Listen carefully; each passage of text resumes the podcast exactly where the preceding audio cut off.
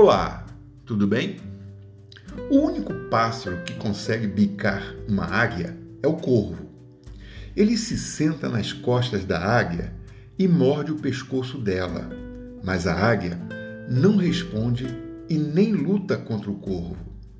Não perde tempo e nem energia. Ela só abre as asas e começa a voar, cada vez mais alto e cada vez mais alto Quanto mais alto é o voo, mais difícil é para o corvo respirar. Ele vai ficando fraco e cai sem oxigênio. A gente tem que parar de perder tempo com corvos. Basta a gente voar mais alto, porque eles vão desaparecer. Se você está perdendo tempo com corvos, esquece. Esquece. Só voe mais alto. Pense nisso e tenha um bom dia.